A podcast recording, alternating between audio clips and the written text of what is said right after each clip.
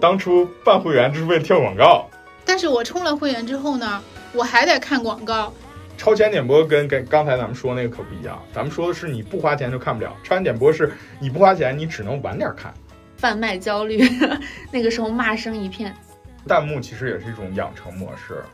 一集三块钱对我来说是极限。我一个月大概就得个五六百。你看书就可以吸收到这些东西，为什么你要买他的课呢？Hello，大家好，欢迎收听今天的围炉 Talk，我是小杰，我是老孙，我是瑶瑶，今天又是三人组啊，非常经典。对，然后因为何东老师就是又被隔离在家了。今天想聊这个话题呢，是因为前几天嘛，中国消费者报他对那个长视频平台用户做了一个调查，得出了一个结论，就是百分之七十以上的用户愿意为优质内容买单，然后大概是百分之六十到七十还愿意为那个现在有些剧不是需要超前点播吗？就是付那一部分的钱，然后提前看剧，大家愿意为这种形式付费吗？我觉得我是被养成了这个习惯，就是在之前他们没有被打击之前，其实我们是不在乎这个电视剧更多快，因为我们知道没有那个方式去让我们很快就看到大结局，就是满足我。大家不太了解我追剧的速度啊，我追剧的速度是一个什么速度呢？五十集的电视剧，我三天之内就能看完。啊，这是我我上大学的时候创创过一个记录，呃，TVB 有一个很著名的系列叫做《溏心风暴》，呃，不知道这个知不知道啊？《溏心风暴》三部曲，我大概一礼拜看完。这个三部曲可能有一百二十集，就是《唐一风暴一》《唐一风暴二》，还有那我对对对，我这是在我大学期间更新的《唐一风暴三》，我就是差不多就是就是这么长时间就看完它了。然后一百二十集的动画片，每集大概二十五分钟左右。啊，我也是看三四天嘛，基本上就能看完。像这些这些部分呢，为什么我能刷这么快？第一就是因为它不用付费，只要你就是包括像这个腾讯当时在播，腾讯视频当时在播《腾讯通话三》的时候，它也没有那个时候没有这个模式，就是付费的模式。对啊，它就只有这个每周更多少集，然后你是会员，你可以抢先看多少集。我这个抢先看这个东西，我觉得这其实是付费的前奏啊。首先，它就是勾引你去去去办会员，因为抢先看你你是会员。比如说，现在我记得那时候电视剧有什么样的，就是说我先更新，我先更新七集，然后呢，会员还可以再看七集，相当于第一周会员可以看十四集，然后到了下一周开始再按照正常的方式一周给你更两集。但是你会员的话，就可以从十四集之后开始看，比如说你下一周你就看。呃，十五、十六集，但是非会员你下一周就只能看第八、第九集，大概是这样，然后产生一个差，然后再加上现在其实，呃，媒体很发达，然后可以这个看，就是就是剧透吧，因为剧方会买热搜，其实这个我们这个其实也是配合着。点播方式的推进啊，就比如说我我们越看越快，可能一个剧原来的档期是两个月，现在的档期就缩短成一个月，因为你会员节目你收费了之后，它基本上一个月之内你就可以可以完全全完完全全看完它，甚至有的剧已经缩短到四十集的剧，我十几天就能看完，呃，因为我我恨不得第一第一第一周或者说前半个月我就这个这个两周时间我就给你更出去二十多集三十多集去，然后后后面的。这个按部就班，十几天你就可以结束了。为了避免被剧透，所以说大家就更更愿意去抢先的看到这个东西。我觉得这个东西还有一点就是弹幕的普及。一开始只有 B 站有弹幕嘛，其实啊，弹幕的这个啊，其实一开始不是 B 站的弹幕，一开始是 A 站，最开始是国内国内的这个 A 站开始有 AC Fan 开始有弹幕这个事儿，然后才有了 B 站。B 站，但是 B 站很快迅速做大，比它做的更大，然后。呃，这种弹幕带来的互动性，带来的这种观众的互动性，其实会会让你产生一种攀比的心理，就是觉得说啊，我比他看的晚了，对吧？因为其实我我我挺不理解这种这种心理这种模式的，因为我觉得说你看就看呗，你非得发弹幕跟人互动啊，看到这儿的时候我已经你已经不是第一个人了，我寻思我看剧，我还我还在乎我我是不是第一个看到这个片段的人吗？然后。但是就是喜欢这样的人还挺多的，因为你打开那个弹幕一看，其实这感受常有啊。但是最近给我这个感受就是《星汉灿烂》，《星汉灿烂》的时候就是他因为是个点播大结局嘛，然后我也点播了，然后我在看那个的时候，就是啊、就是那个大结局上面是好多人都是在那样，就说啊，我们会员先看了，什么我先看哪哪哪，卷死你们，乱七八糟。我说嗯，我说这个东西难道不就是大家不是就就都都是看这个的？你何苦在乎说谁先看完谁后看完呢？呃，这感受是最最私人的、最主观的。你就算是你比我先看完，你能剥夺我对他的这个感受吗？剥夺不了啊，对吧？对，我觉得可能就是就是某种意义上来说，也是就是不能说自娱自乐吧，就是可能跟大家互动会比较有意思一些。嗯呃，你像现在不管是超前点播也好，还是会员也好，其实，在一些不合规的那个网站上，或者是一些资源上，它就是只要它放出来，它总会有的。但是很多人他就是不愿去看那些，就因为那些它是盗版的嘛，它也没有弹幕之类的。嗯就是还是说，嗯、想花一点会员费，就充个会员，哎，我看着我可以看弹幕上，因为弹幕现在它也会挖掘一些点嘛，就感觉看着比较有意思。但是我觉得弹幕其实也是一种养成模式，就是如果你想我们之前在啊、B 站都没有普及之前，我们看东西就是没有弹幕了，我们就是没办法跟别人互动，我们只能在评论里跟别人互动，这是一个 YouTube 的模式。YouTube 到现在都不允许有弹幕这种东西，所有的人，包括 YouTuber 跟他的呃粉丝做互动的话，也都只能在评论里做互动。弹幕这个这个养成方式，你想我我其实一开始我是一个很不爱发弹幕的人。因为我我看东西的时候，一般我都会屏蔽掉那些弹幕，尤其是我想看一些连续剧，包括我看我进进入追剧模式之后啊，我绝对会把弹幕都关掉。但是这两年我就不一样，这两年我就会在某一些情节时候打开弹幕，因为是确实是它养成了一种我的互动习惯，我就会发一句。实时的吐槽，实时的这个感受在屏幕上面，我就会看到它飘去，然后有看看多少人跟我的这个想法是一样的，其实我会产生一种这个这个这个公共的心理，就是说觉得说啊，原来我的观点大家都是认可的。虽然说我们做不到实时互动，像直播一样，比如说我我直播的时候，大家可能在同一时间段就能进行一个实时的对话，但是弹幕虽然说做不到，但是它会给我一种有人在跟我对话的感觉。我开始也是，就是看视频的时候，好像弹幕都特别影响我观看视频。但是现在好像视频那个技术端也有一个优化，就是它那个弹幕可以在人像的背后，嗯对，然后看到一些特别精彩的弹幕，你会觉得哇，大家奇思妙想，就感觉特别奇妙。但是大多数情况，我还是没有养成就是边看边发弹幕的习惯。我现在只是看别人的发的弹幕。是不是手速不够 快？对对对我也只是看，然后我就觉得就是看弹，就看弹幕是就属于我还挺喜欢的一种方式。你比如说我看那个《苍兰诀》，然后那个对，然后就是其实他当时本身的那个情节，他可能没有那么的吸引人，就那一段儿啊。然后但是弹幕上就会有一些很搞笑的点，比如说那个谁。男男二跟女主要大婚的时候，然后那个男主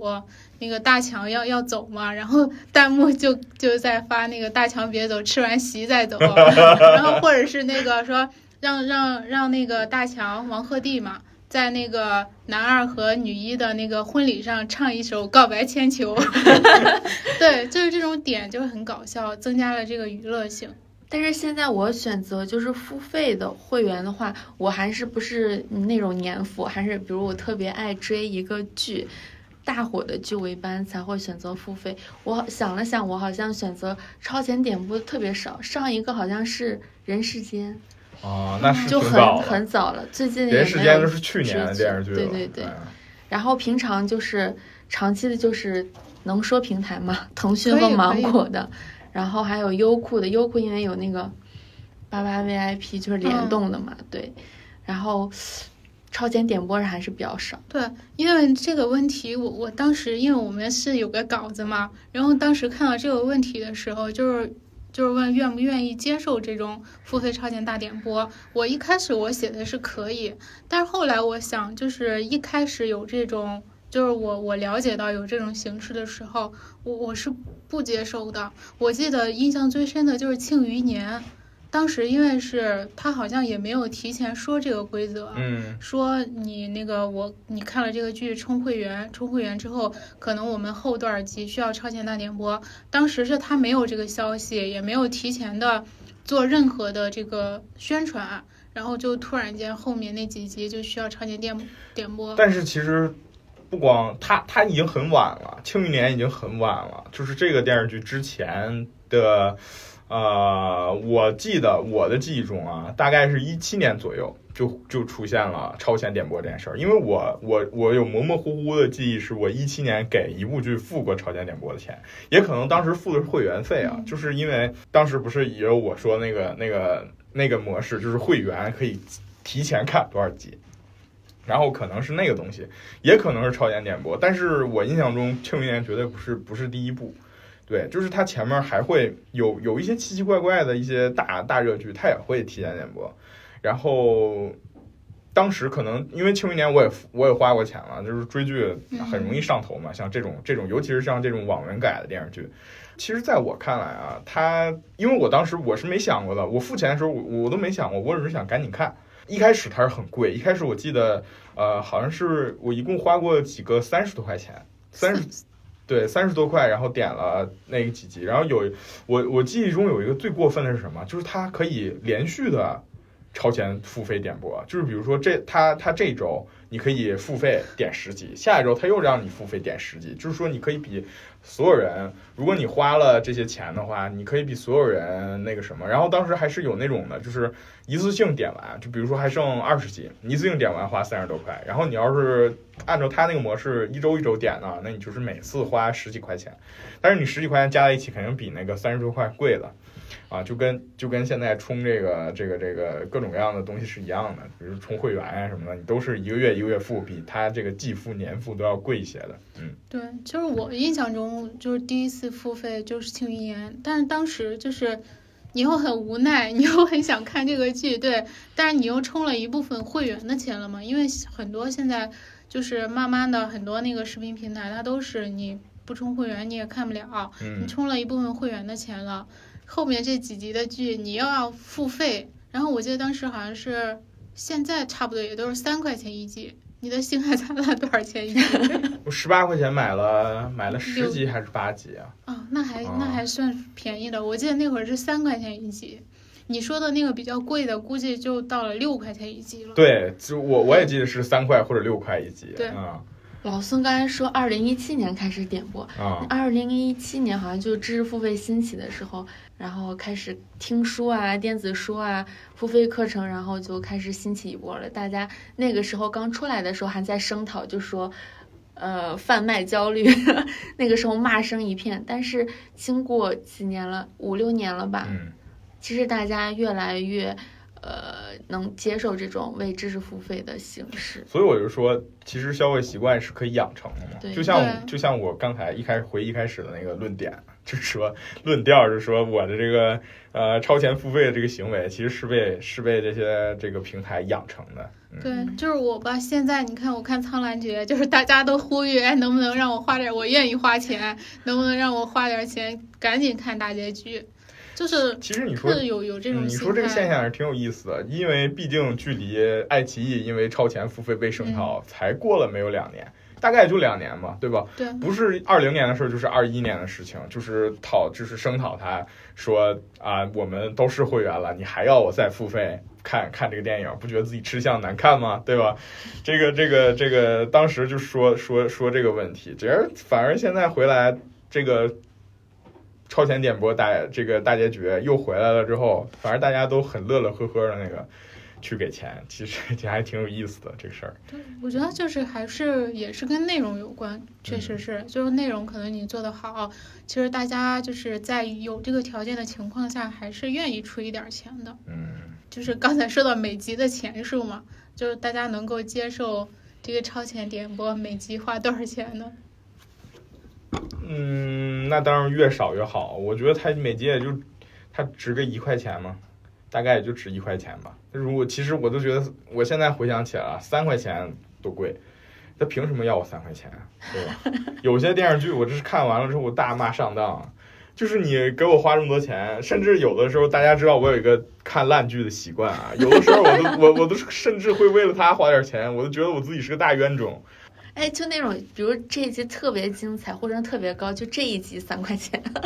那那不行，那也不行。那如果说他这一集呼声高，那以后所有的这个都会以他为起点了。就比如说我，我说我这一集花了啊、这么说吧，拿我们拿《全游》第八季举个例子，因为《全游》第八季其实烧钱烧的很厉害嘛。第八季最最最宏大的场面出现在第三集。那如果说我所有的东西本身这个，因为本身啊，腾讯也在连载这部剧，当时也在连更这部剧，本身这个剧就是收费的，你就要花一个月十八块钱的会员。来看这个电视剧，他又告诉你说第三集，因为我们制作非常庞大，怎么样？我再收你十八块钱，那你愿意吗？对吧？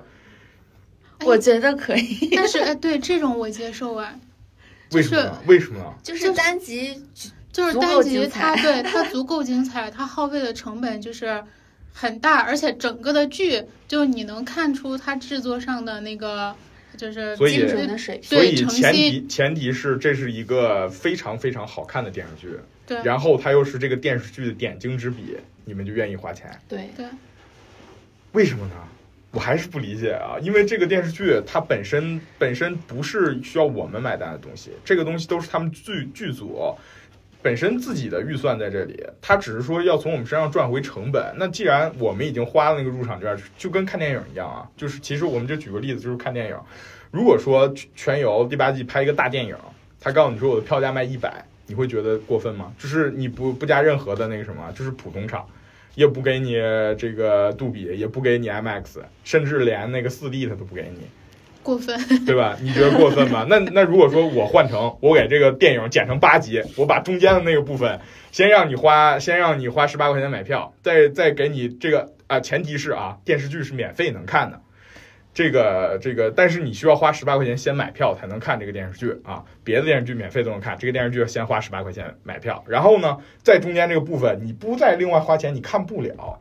您觉得还合理吗？你还愿意给他花钱吗？我觉得，我觉得这个不是一样的概念，因为我花的嗯，对，因为之前我我在视频平台花的这十八块钱，我是一个会员的费用，我也可以看其他的，不仅仅是为他付的费。嗯，然后对于他来说，可能他只是，嗯，就分取了这个会员的中间的一部分嘛。嗯，然后可能他中间有一期特别出彩，投资特别大，他稍微收一点钱，就是还是可以接受的。而且这个其实跟超前点播它它有点相似，啊只不过超前点播可能它是最后那几集。不，超前点播跟跟刚才咱们说那个可不一样，咱们说的是你不花钱就看不了，超前点播是你不花钱，你只能晚点看，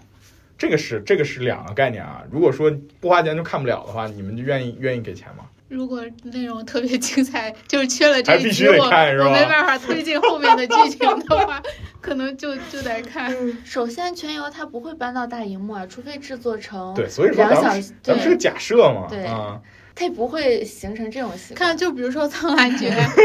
它第三十二集，他收我六块钱，可能我也愿意。对，但是我觉得就是普通的这个超前点播，一集三块钱对我来说是极限。他如果是说一集六块钱，然后超前点播六集三十六块钱的话，我我就不愿意。那我宁愿等着，嗯，就是等着他那个正常放出就。是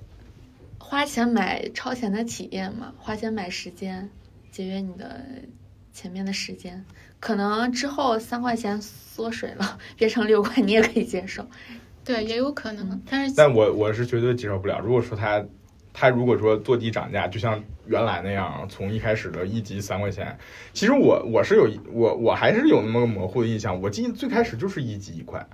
最开始超前点播只只需要十几块钱，可能十二级就要十二块钱，就是一级一块钱或者一级一块五这样，然后慢慢才变成三块钱，然后到巅峰的时候可能就六块钱。我真的付过六块钱的超超前点播，一级一级六块钱，还有最过分的，我记得好像是一级八块钱。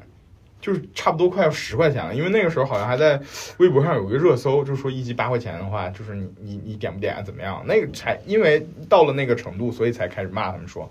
吃相难看嘛。然后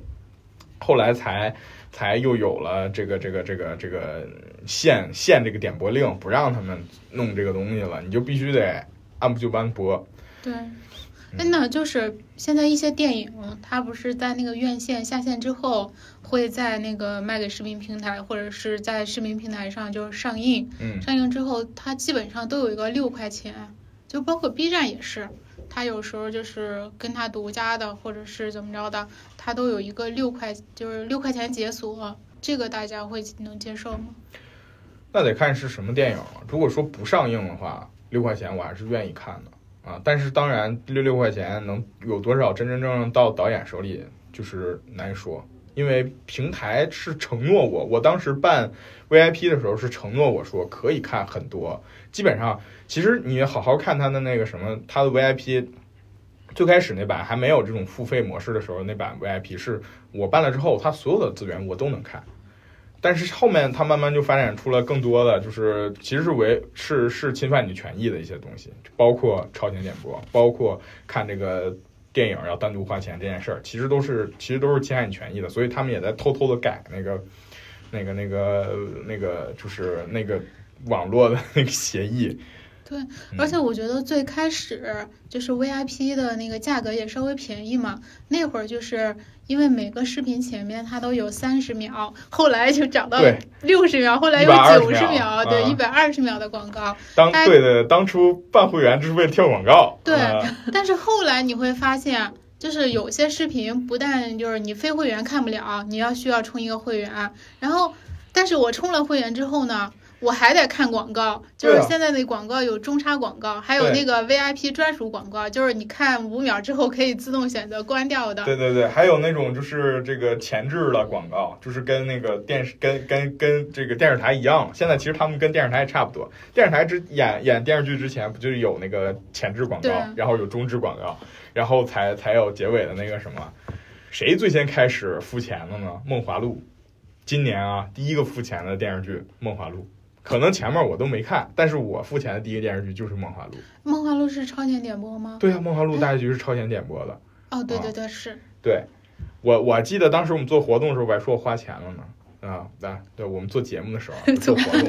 对对对，是是是。然后下一个就是《星汉灿烂》了，然后，呃，但是爱奇艺一直都坚守啊，他这个对《苍兰诀》爱奇艺它也是没有超前点播，对，对，现在好像就是各个大平，就是不仅是视频平台，其实别的那个平台也都是这种会员制度了。就大家除除了就是爱奇艺、腾讯这种，还有别的平台的会员吗？就点吧点吧，自己口袋里有多少会员？微信读书的我会用，因为微信读书，呃，我个人比较懒，我比较懒得去下载和找那些免费的资源，因为其实原来我们是能找到的，但是最近呢，那个网站被抢了啊，找不着了，所以说这个还是回归了去办这个呃无限卡这个事儿。呃，除了这个付费的会员，我付过几个月 Keep 的会员，我都没想到 Keep 最后也会搞付费这个会员的计划，因为它原来所有东西都是免费的，你只有买它的课，买它的那些这个健身教练的课是需要付钱的。后来你就是用他自己的那个官方的，呃，给你出的那个训练表，你你你也要付钱，只不过这个钱是以会员的形式充给他的。我也付过 Keep 的，就是几个月，然后他就是根据你那个填的信息会给你定制嘛，嗯也算是一种为那个知识付费。然后还有常用的就是得到的，我是电子书的会员，然后它上面的课程也会经常买，还有三联中读的比较常用那用。你就是爱奇艺、爱爱优腾、芒果、B 站，就是都有吗？还是刚才说了，我全有，呃，爱奇艺的我没有，爱奇艺的一般就是偶尔大爆的剧我会付一个月、两个月的会员，其他芒果、优酷，优酷是八八 VIP 嘛，人家联动的那种，然后腾讯长期常年的会员。对，我是那个音乐平台，就是网易云，因为网易云也是那个八八 VIP，就是就是联联动的那个。我也这个好，对，好像跟跟那个八八 VIP 打广告呀。然后就是 再有就是 Q，阿里打钱，再有就是 QQ 音乐，QQ 音乐我是基本上一直都有，就是之 QQ 音乐有一个连连的特别好啊，它有我记得有两种连的方式，一种是连腾讯和京东，一种是只连腾讯视频。我的那个就是我 QQ 音乐跟腾讯视频连在一起的，每个月才交二十六块钱。嗯，我我那个是就是之前买那个为了打榜嘛，然后买那个年卡，我就买了两三年的，然后哦就是今年到期了，到期了之后我就是按月续的，然后其实这个是我们我们九零后一代目前 QQ 唯一的钻，必钻。对，然后那个就是网易云嘛，音乐，然后音频平台就是，呃，有得到的那个听书会员，我我这个月刚充的，对，然后还有就是喜马拉雅就比较常规的，然后还有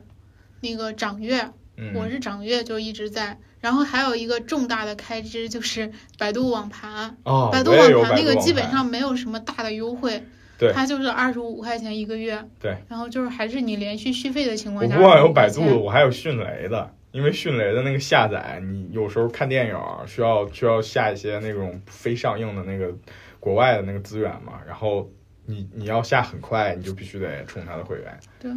然后那个视频平台就是那个优酷是一直在，爱奇艺也差不多一直在，然后那个腾讯跟芒果啊和 B 站是属于就是有什么我想看的东西，或者是有热播剧的时候充 B 站你也会一两个月。充充一两个月这种吗？对对，B 站也会，就是有我想看的东西的时候，B 站我不是长期的会员，哦，我刚刚刚为 B 站那个付费节目花了一笔钱，就是大家有算吗？自己这些会员大概一年有多少钱？我一个月大概就得个五六百，一个月对所有会员下来，没有没有五六百，也有三四百吧，啊，每个月大概有这么都有这么多的支出，因为我到现在我也分不出来我到底给多少平台，我有多少个会员，因为我的其实我的视频会员不光我自己用，我们全家人都用我的账号，所以说我才有这么齐全，因为我本人是只用我是 B 站为主的。因为 B 站确实它是没有广告，也没有其他，就是它比较好用，而且它最近近些年还是买了一些我比较比较喜欢，我比较爱反复看的一些一些影视资资源的这个版权吧。然后，呃，剩下的这些腾讯，因为也是我我腾讯属于第二大，我我这个里边第二大跟爱奇艺平行的，因为我都要看一些综艺。然后芒果呢，也是因为我跟我的朋友们有有一些综艺是芒果独有的嘛，就像浪姐，就像这个向往的生活对，就是某某一期我需要看，或者说啊、某一个节目我需要看，或者说它有一个啊、我记得芒果还是有几个独家的电视剧的，我都比较感兴趣那种独家电视剧，然后。就这些的时候，我也会偶尔用一下，但是这个电视剧还芒果我姥姥用的最多，因为他很喜欢看那种扶贫的电视剧，就是啊、呃还有家庭剧啊什么的。其实这些电视剧在芒果是占大头的，芒果有很多他独家的这种这种电视剧，然后他比较喜欢看，所以说我每次都拿这个，我在家的时候我都拿这投屏给他看啊。然后像优酷，其实我们用的不多，优酷其实也是我用多。原来用优酷看 TVB，但是现在优酷买 TVB 的这个呃水平下降太快了，所以说我我慢慢我就不用它，我已经很久没有没有打开过了，嗯。我没我没算自己每每年花多少钱，我反反正我觉得这个月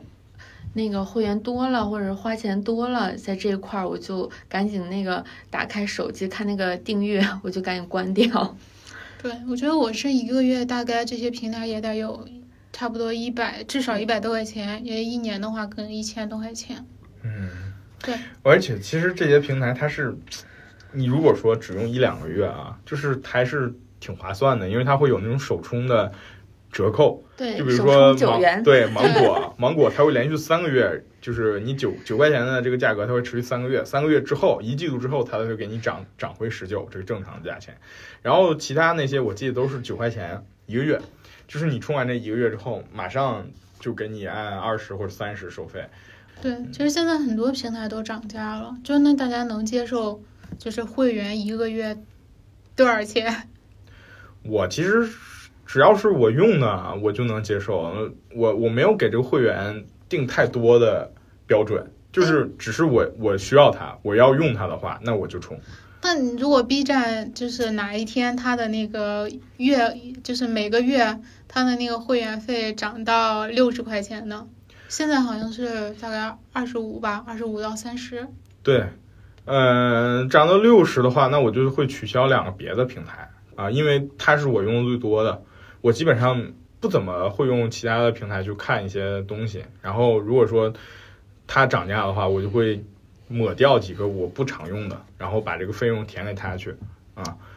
这个节目不能让 B 站听见，B 站听见之后涨价了。那估计就没有人用了。那也只有我，对对，那也只有我会这样，因为这无可奈何嘛，对吧？就还有除了刚才我们说到的那个，就是视频啊这些，就现在很多的那个音频平台，它也会出一些那个付费的节目，比如说广播剧啊，然后刚才提到的知识付费的内容啊，还有有声书啊之类的。大家就是会在这方面付费吗？我偶尔会买买课，就是会买，大概我我这么些年嘛，买过一节，就唯一一个买过一节，还有几个就是有意向了，戴锦华老师的课啊，瑶瑶也是消费的这个啊，我们俩这个消费的，呃前后顺序，这个就是稍微隔得有点远啊，但是买的是一节课。哎，那你们买的都是那个？那你们买的是音频吗？不是，我买的视频。对，但是如果是是音频这一块的话，大家有什么付费的项目吗？没有，我从来不给音频付费，啊，因为我自己都不是一个音频的使用者，我从来不听，甚至说我我不听书，因为我尝试过，啊，我试过听听一两回吧，但是我觉得这玩意儿很快就会变成我的我的一种背景音，我就会忽略它里面的内容，它不适合我的这个接收方式，所以说我从来不用。嗯，我这几年听音频还比较多，因为刚开始可能是因为自己就是上学的时候需要写知识付费的东西，然后就必须按着头，然后听一些，比如得到的听书，其实开了两年的会员，嗯，然后就是他的付费的课程也是音频嘛，开始的时候其实也比较多。嗯，开始的时候也是听不进去，你会觉得好像自己的思维听着听着就会特别有理，就一会儿就走偏了。但是慢慢接受，有一年多两年，就是习惯这种他的课程，你听着，呃，比如它是个伴随性的东西，比如你在早晨的时候。打开一节课，然后来听，其实它的重点知识你也会吸收进来，因为它它那个制作课程的方式在前期也是按照大家那个习惯来制作的，我觉得慢慢的你也会接受。Morning Radio，晨间广播新形式。嗯，对，就是我觉得我也我也不是那个，就是主动就是那个音频节目这一块的那个受众。就是我是因为工作需要，我会有喜马拉雅的会员，我会去，呃，那个买一些节目或者是听一些节目，但是就是都是属于工作需要，没有说我自己觉得啊这个节目我倍儿想听，然后我去付费的。就是还有我朋友他是属于，就是广播剧这这一块的那个受众，所以他会去那个为一些广播剧付费，然后或者是在一些像猫耳 FM 那种，他们会在那个平台上。我我反而对广播剧很感兴趣，因为我小时候其实，在我们确实还只能这个停留在这个音频阶段听广播的时候，其实广播剧是给我留下非常深刻的印象了，因为确实那个时候广播剧一开始只在电台播，只在这个电台播，然后我们又呃，其实像我们这代人听家用的那种大电台或者小声机啊都很少了，我们的使用场景大多数都在车上。我我我当时小时候就记得我在车上听那个广播剧的时候，我就觉得哇，这玩意儿好神奇，就是它真的能给我一种身临其境的感觉。呃，现在这种广播剧虽然我还没有听过吧，但是我听我妈听过那种就是类似于书念那个网络小说那样的广播剧，我还是觉得就是有时候制作的还是蛮精良的。对，现在广播剧就是制作的，它除了没有画面之外。其实就跟你在听一个电视剧一样，甚至比那个听电视剧就更让你有那个身临其境的感觉。我听过最最原始的这个广播剧，是不是单田芳？也算了，讲故事。对，哎，我最近在三联中读上买了一个，就是传播学的课，从现象出发的传播学，我觉得还比较有意思。可能是在大学的时候，就是我们也属于。就是新闻学院的一个学科，就稍微接触过一点。然后就是他会请各个大学的新闻传播学院或者是呃社会学的一些教授，然后再加上三联中读的主编来策划。就是你感觉可以吸收到各个大学传播那些特别著名的传播学的老师来讲这门课，就觉得就是很受用，会让更多的人来接受。我觉得好像知识付费就是有这个功能，就是你即使不是在这个专业领域的呃专业人士，但是就是让其他学科的人也可以用一种方式来接收到吧。但是这个东西买书不就可以了吗？就这种可能方式可能更直接一些吧，你自己看书和那个老师来讲这些东西，就是包括可能有一些课程，它还有一些后期的那个后后续的服务，但是就是就是像这种课程，包括一些通识类的，嗯，哪怕是一些就是比比比较空虚的，就是你就是觉得它那个很好玩，但是干货没多少的，嗯，就这种课程我我是都可以。嗯，就是接受它的存在的，但是我特别排斥的一种课程，嗯，就是那种，嗯，什么几节课或者是一小时，什么教你赚多少钱，哦，然后哎这个就属于虚假宣传。对，这个就是有点虚假宣传，就是说什么那个教你三招打造短视频，然后教你几招就是打造知识付费，然后日赚五百这种。其实，但是现在有很多，就是也有挺多这样的课程的，嗯，包括在一些短视频平台上，它也是用这种方式来引流嘛。然后引流之后，其实它的主要的一个模式。就是你进去之后，它不是教你这个，它是让你分销它的课程，就像上线下线，就是我们 很常见的那种欺骗的模式。嗯而且他们骗的那个主要的人群都是一些全职的家庭主妇，就是孩子的妈妈那种，因为就是他急需要就是一份收入嘛，而且不占用特别多的时间，嗯但是就会被骗进去。你先交会员费，交了会员费之后，就是他也不给你做短视频的这种技巧，就让你再去分销他们的课程。嗯，在我看，这个知识付费其实就是在赚一份信息差的钱对，因为确实互联网，呃，我们我们面试啊，就是之前大概找工作的时候，做这种新媒体行业，其实大家都会比较注重一个事儿，就是你的搜索能力，就是你的信息搜集能力。说白了就是说，你会不会用互联网进行搜索？会不会用互联网这个搜？会不会合理使用搜索引擎？你能不能找到你想要的信息？其实这个这个东西确实需要训练啊，因为不是说所有人你你可以马上就就能那样啊、就能掌握一些啊、在你的这个网站上马上就能找到你要的东西的这个这个技能，可能也是需要一些你自己去学习、自己去摸索，才能找到这种免费的。支付费就给你一个途径，我们帮你找。你把钱给我们就行，但是我们得收你点劳务费啊，大概就是大概就是这个意思。所以说他赚不到一些嗯真真正正能自己找到资源去学习的人，或者说他赚不到那些看书就可以吸收知识的人的钱。哎，不过我觉得，呃，老孙刚才说，那如果比如说经济学，嗯那我看一本书就可以，为什么去听他的课程呢？啊 这个就是你看书就可以吸收到这些东西，为什么你要买他的课呢？啊，所以我不买啊。啊，其实我觉得这就是，就他的课程的制作方式和书其实有很大的差异的。他的课程可能就是前面说的，如果是音频课程，它有个伴随的效果，就是节省了你呃大部分的时一部分的时间，就是你在你其他时间的时候，你也可以听这个音频，就可以嗯高效的吸收到这些嗯东西。比如说，很多人在开车的时候，比如他早晨开车的时候，他就听薛兆丰的经济学讲义，他就把这个知识点吸收到了，他就不用说单独留下大片的时间，然后来阅读一本书。而且在制作方式上，我觉得这个用户可能不爱听啊。制作方式上，就是他的书和课程，就是他的那个制作方式还是不一样的。就像很多有的老师在百家讲坛上讲一门课程，他的那个表达方式可能比较口语，就很平时的让我们观众听到。然后他形成文稿的时候，他是在经过编辑加工的，有编辑的一个呃专业的那个生产过程的。所以你在书面上看到的，它可能就是表达更更加的文雅，更加适合书面这种表达，所以他能买书就是还是看我们就是受众。嗯你如果你觉得你没有时时间，然后你就可以买一门课，然后在平行时间吸收这个知识。如果你有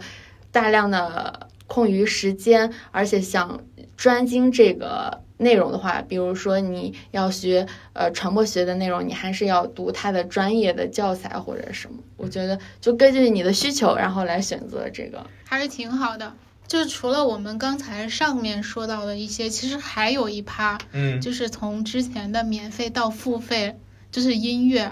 其实我们国内的市场，就是音乐这一块儿，好像之前都是以免费这个习惯来的。对，因为当时大部分都是盗版歌，嗯，嗯，免费免费时代所有的歌，啊、也不能说所有的歌吧，百分之起码得有百分之五十以上都是盗版的，就是没有跟对方申请过版权，没有给过对对方版权费，我们直接拿过来就用。这些盗版歌到后来被打击的很惨的时候，才慢慢变成了付费。嗯，对，一开始也是从会员，然后到那个数字专辑单单曲的那种付费。对，而且其实这个这个现象，这个付费的时候，其实也有一个乱象。当时买买了他的 VIP 的人，下载了他后来版权到期的歌都没法听了，因为它是下载，它是一个下载行为，它它是下载到你的手机里的，它甚至都不让你播放，不让你播放这首歌，在它的在它的这个平台上，因为其实我们都知道，下载歌曲是没办法就是在那个平台上传播给别人的，你就只能自己听，对吧？那你你我作为 VIP，我都下下来它了，不能说因为你的版权到期就不让我听我下载的歌啊，对吧？这个其实是就是当时他他的这个主要的问题。那大家就是在对音乐付费这一块是什么态度呢？我觉得是是是可以的，是一定要付的，因为版权这个意识是其实是国内非常急需急需培养的，不光是版权啊，包括专利的这个意识也是。尤其是为什么会这样呢？因为大家知道我原来是做做体育的，然后本身又对球鞋非常的就是感兴趣，呃，假鞋这个事儿啊，莆田鞋这个事儿。呃，当时我在在在上一份工作的时候，其实我是一个非常坚定的反对者，我口诛笔伐的，他们都是怎么说呢？这个东西其实是很很打自己脸的，因为做假货从来就不是一个正当的，在在哪个国家都是违法的这么一个事儿，反而在我们这儿显得特别的特别的正确，特别的硬气。其实你就觉得说很奇怪这个现象，呃，一部分也是跟这些这个品牌它的一些定价的这个原则是有一些是有一些问题的啊。然后还有一部分就是确实是消费者的观念需要需要需要需要纠正，不是说你你个就是这就是这个品牌，它以非得你就我我不是说倡导你必须得给品牌消费怎么怎么样，但是我们一定要在合法合规的情况下消费正当合法合规的产品，这才是你支持这种这个这个什么呢？你可以不去消费外国品牌，对吧？我们有很多优秀的国产品牌啊，然后这个这个这个，但是假鞋这个事儿就是。让我对这个东西非常敏感，到最后到了音乐这上面，其实也是，呃，怎么说呢？他们他们这个东西也是一个产品，音乐其实你你可以把它看作是一个产品，它不光是有艺术性，它还是有商业性的一个东西。歌手就是使它赚钱的，大家都知道。你你你只要是你在国内当粉圈，你就知道，你给这个你的这个哥哥们、姐姐们。这个妹妹们买买买他们的歌，其实他们也是能赚钱的，他们的公司也是能赚钱的。同理，那些原创歌手，那些这个这个歌手们，他们也是需要这一部分收入的。说实话，音乐付费这个事儿啊，它只是说买专辑付费，买专辑付费其实是一个非常非常古老的这么一种消费行为。因为其实你想，我们从听磁带开始。磁带的这个专辑，它就是需要你买的，就需要你花真金白银去买的。包括像像光盘，对吧？出到光盘的时候，呃，那为什么他们出电子专辑，我们就不能花这个花钱去买呢？对吧？其实其实这是一个延续性的消费行为，呃，不是说说啊，他他这玩意儿我看不见摸不着了，那我就不愿意花钱了，那我你就必须免费给我听，那也不是啊，他是他也是花了这个制作成本的，他也是。消他也是用自己的精力去创作的，对吧？跟以前那个实体的没有什么区别。所以说，我觉得付费它是，我是我我是会接受的，而且我也会花钱去支持我想要支持的歌手啊。就算周杰伦那张专辑再难听，我还是买了好几份儿啊。就是我会买自己喜欢的歌手，比如毛不易，他之前的一张专辑《幼鸟指南》我会去买。然后其他喜欢的，比如说薛之谦和许嵩的，他们的歌在平台上是不付费的，就是也不用花钱。嗯，对他们一直坚持这么做，我还挺很佩服。嗯，对。然后，嗯，个人会就是为偶像买专辑，但是我也会就是只是买买一张来听，然后多次反复听这种。如果让我多花很多钱买很多份儿来为他打榜的话，我自己反正不会这么做。嗯，就是说我们还是比较愿意给某一些自己喜欢对自己自己认认可的东西去付钱的，不管是啊电视剧也好，还是课程也好，还是音乐也好，其实我们最后还是在为自己喜好买单。嗯，对。所以，我就是我，我觉得内容还是第一生产力。就是大家只要把内容做得好，就是大家就是观众或者是听众还是愿意付费的。就与其弄一些乱七八糟的形式，就是真的还不如就好好的去做一下内容。但是对于内容制作的人来说，好 卷呀！现在 对，就是卷才能生产出好的内容，卷起来。就是大家现在就是现在兜里有有什么会员啊之类的，也可以在我们的节目下方留言。然后大家有什么感兴趣的话题，也可以就是留言告诉我们。好啦，本期节目就到这儿了，拜拜，拜拜拜。